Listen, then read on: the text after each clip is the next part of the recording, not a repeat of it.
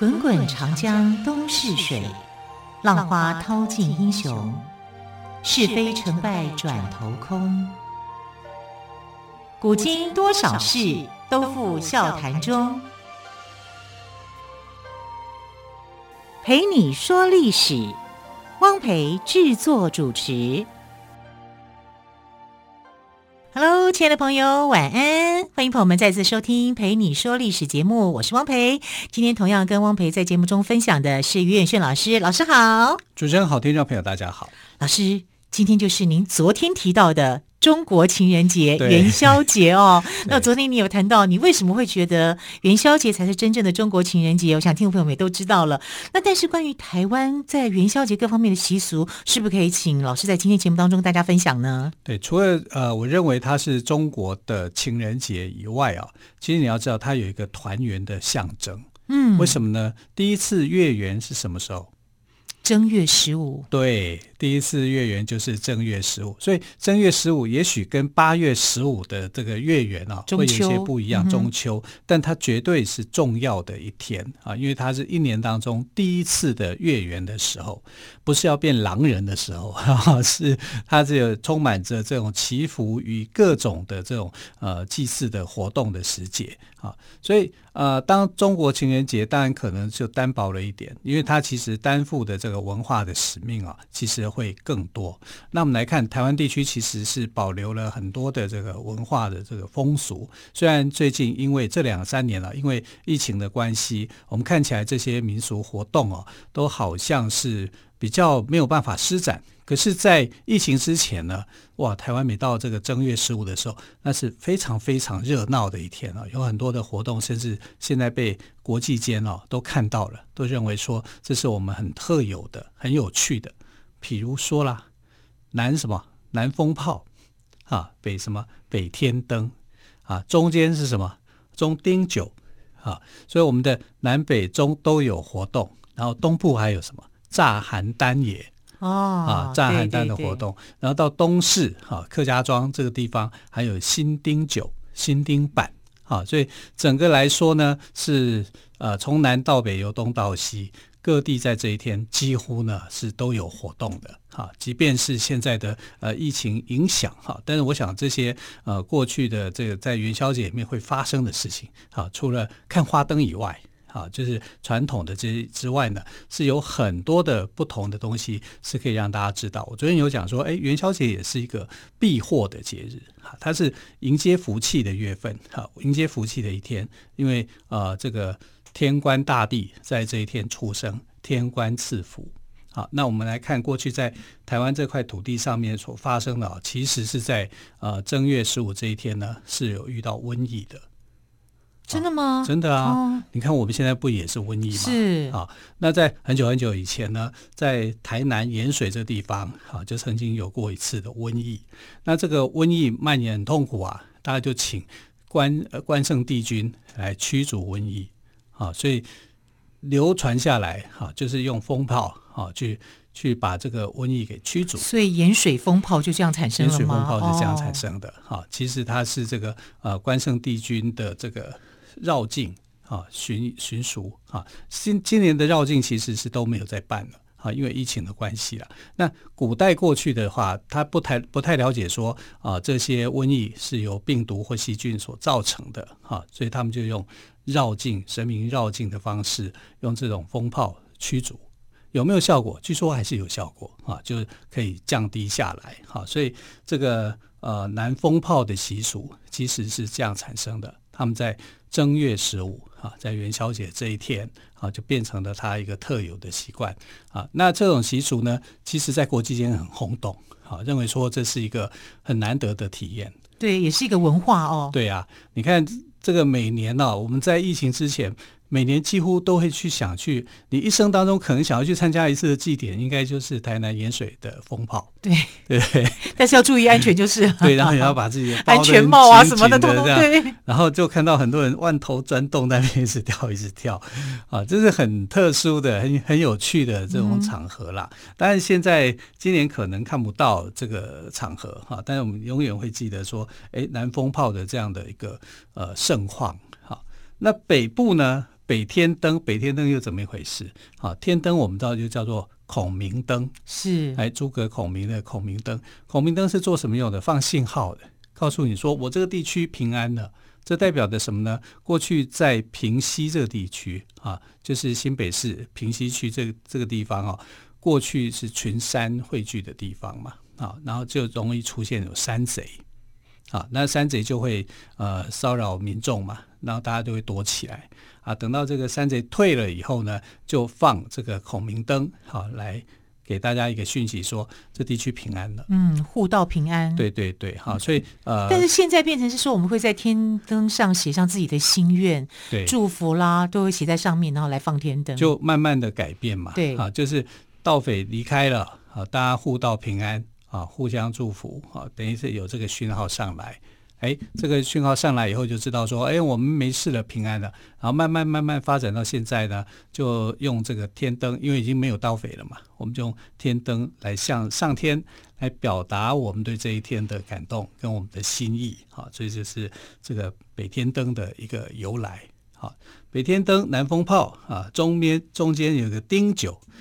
中中部的丁九，是甲乙丙丁的丁，对不对？对对对，嗯、丁就是男丁啊，也就是生日。这跟呃在南投地区，还有在东势地区这些山区的这个比较靠近山区的这个民众的一个信仰里面哈，会在啊元宵节这一天哈来做呃吃丁酒的活动，好，就是感谢神灵啦啊，我们家有一个男丁，有男人口出现。当然，可能有人会有一种想法，就是。哦，这样子不公平哦，男女不平权哦。对啊，女生都没有呢。啊，所以现在在这个男女平权的一个时代，除了吃丁酒以外，哈、啊，那一样的，他还会说，哎，女孩子哈、啊，一样就是在平权时代，你也应该要争取你应有的地位啊。所以妙方其实也有一些特别的设计啦，啊，但只是说啊，这个习俗上面叫做吃丁酒。啊，吃丁酒啊，这在呃这个中部地区盛行。啊，像中部地区，我们知道有一个宫庙哈，叫做指南宫。指南宫不是每发财金？对对对，对，大排长龙。那这个大排长龙，其实，在防疫期间是不可以做的，不适合的，不适合了哈。所以呃，这个庙里面是没有发这个东西。其实是有发啦，只是说就是说，但是要避免群聚的发，而是用其他的形式啊来来做这种。发财金的方式，不然，哎，这绵延都是好几公里的人潮，你就可能会有增添这种感染的可能性嘛，哈，所以，呃，妙方是在这方面是觉得，哎，这个有这个问题，所以就要用这种方式来控制，就不发了，啊，但不发不表示就是不发啊，就是其他的形式，换一种形式，我觉得还是安全第一了。对对对，哈，那这个争取发财金呐，哈，刚刚那个是钱母。啊，钱币啊这种的，那如果是争取发财金的话呢，它还是有啊，但只是说大家要保持好距离，以策安全，是用这种方式来做进行的。嗯、啊，那这是在这个呃丁九啊，还有这个发钱母的方面，其实丁九也是指南宫那边所做的，就是在这一天里面呢，就请大家。啊，就是呃，请一些弱势团体一起来做这种庆祝的活动啊，就是免费让你去吃烧酒鸡啊之类的啊，让大家过着一种幸福的感觉啊。那有时候我我们常会看到一些公庙的活动啊，会在这一天里面做一些类似像冬令救济的这种方式的这种延续，我觉得这是很有很好的很好的一种精神的发挥了啊。那。呃，除了这个南风炮、北天灯、中丁酒哈，东势这个客家庄地区呢，他们还有进行的叫做新丁板。新丁板，新旧的新，对对对，板就是甲乙丙丁的丁，对，一样就是男丁男丁，好，男丁出生哈，所以就有这种新丁板做这个安菇粿了啊，但客家人。就叫板，叫做板嘛，哈、嗯，它就是好吃呢，哎，各种板呐，红、啊、板呐，啊，或者是呃年糕啊，类似之类的东西，哈，来庆祝小婴儿的一个诞生，哈，然后就呃有这种新丁板的活动，做的样子有点像红龟的样子，安菇粿啦，其实就是。呃，台语所说的昂古贵啊，但在客语里面哈，这个贵就是板的意思。好，我们看到各种板，对对对，它粽子叫板粽嘛，哈。然后那个呃，还有它很费工哎，但是很好吃。对，那客家族群里面还有一种叫做面帕板，面帕板，面帕板是什么呢？就是我们讲的那个呃鬼压条。哦，台语说的粿仔条、果仔条哦，河粉，其实是同样的一个称呼啊，就是呃米食文化的一个展现。是啊，在元宵里面可以看到一些米食文化的展现。哦，听了肚子都饿了。虽然现在是晚上了，但听到吃的还是觉得、哦、好香好香，香喷喷。对，在东部地区呢，也有一个类似像呃台南盐水风炮的那种驱逐瘟疫的一个活动啊，叫做炸寒单爷。炮炸邯郸邯郸爷，那邯郸爷是这个呃，他是裸体的哦，啊，上半身裸露，然后只是用一个一个扇子去遮住，遮住四四方的这种炮火的攻击。啊，因为邯郸是一个罪犯，他用这种方式啊炮炸他，来把这个罪给洗清啊，哦、有种祈福的含义哦，对对。是，所以我们台湾各地有关元宵节的习俗活动哦，其实是非常丰富多元的哦。我们休息一下，再请岳轩老师来跟听众朋友们分享喽。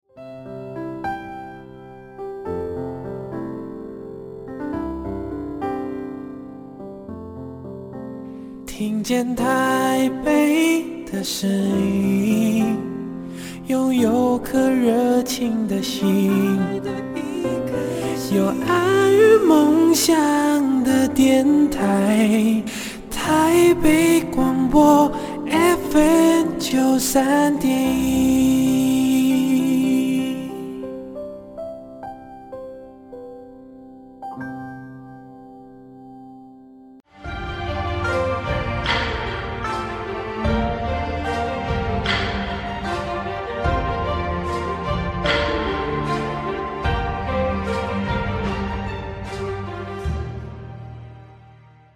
这里是台北广播电台，我是汪培，欢迎朋友们再次收听《陪你说历史》节目。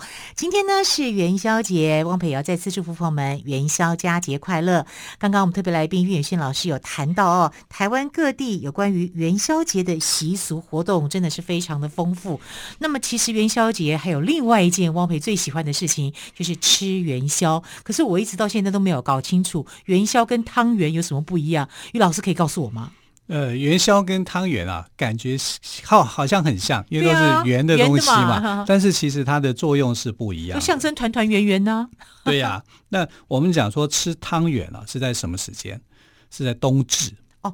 冬至吃冬至吃汤圆，你就过了一年了，你就老了一岁了，长大了一岁，对对，你长大了哈。元宵吃元宵，元宵是元宵，它的做法跟它的一个意义啊，也是有不同啊。那我们看到的这个汤圆啊。如果要祭祖的话，你其实是要做成小汤圆，哦，小的汤圆啊，而且是要做甜的啊，因为甜的在这个古代里面呢，它是难得的东西啊。就是中国，如果你古代只要是呃在古时候，只要是做到甜的这个部分的话，它就是一个上品，它就是不同，因为缺乏糖嘛啊，所以如果有糖的东西做起来的话，它就是非常珍贵的。在台湾可能没有没有那种感觉，台湾糖太多了嘛。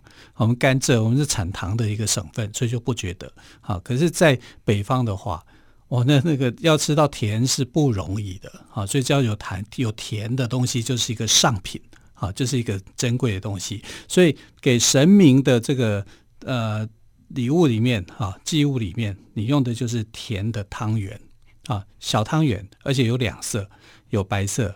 有红色，红色对，就代表阴阳哈。哦，对，代表天地阴阳哈，这样子哈，记住哈，所以是甜的是最好的，酒也是甜的最好的哈，就是带一点甜。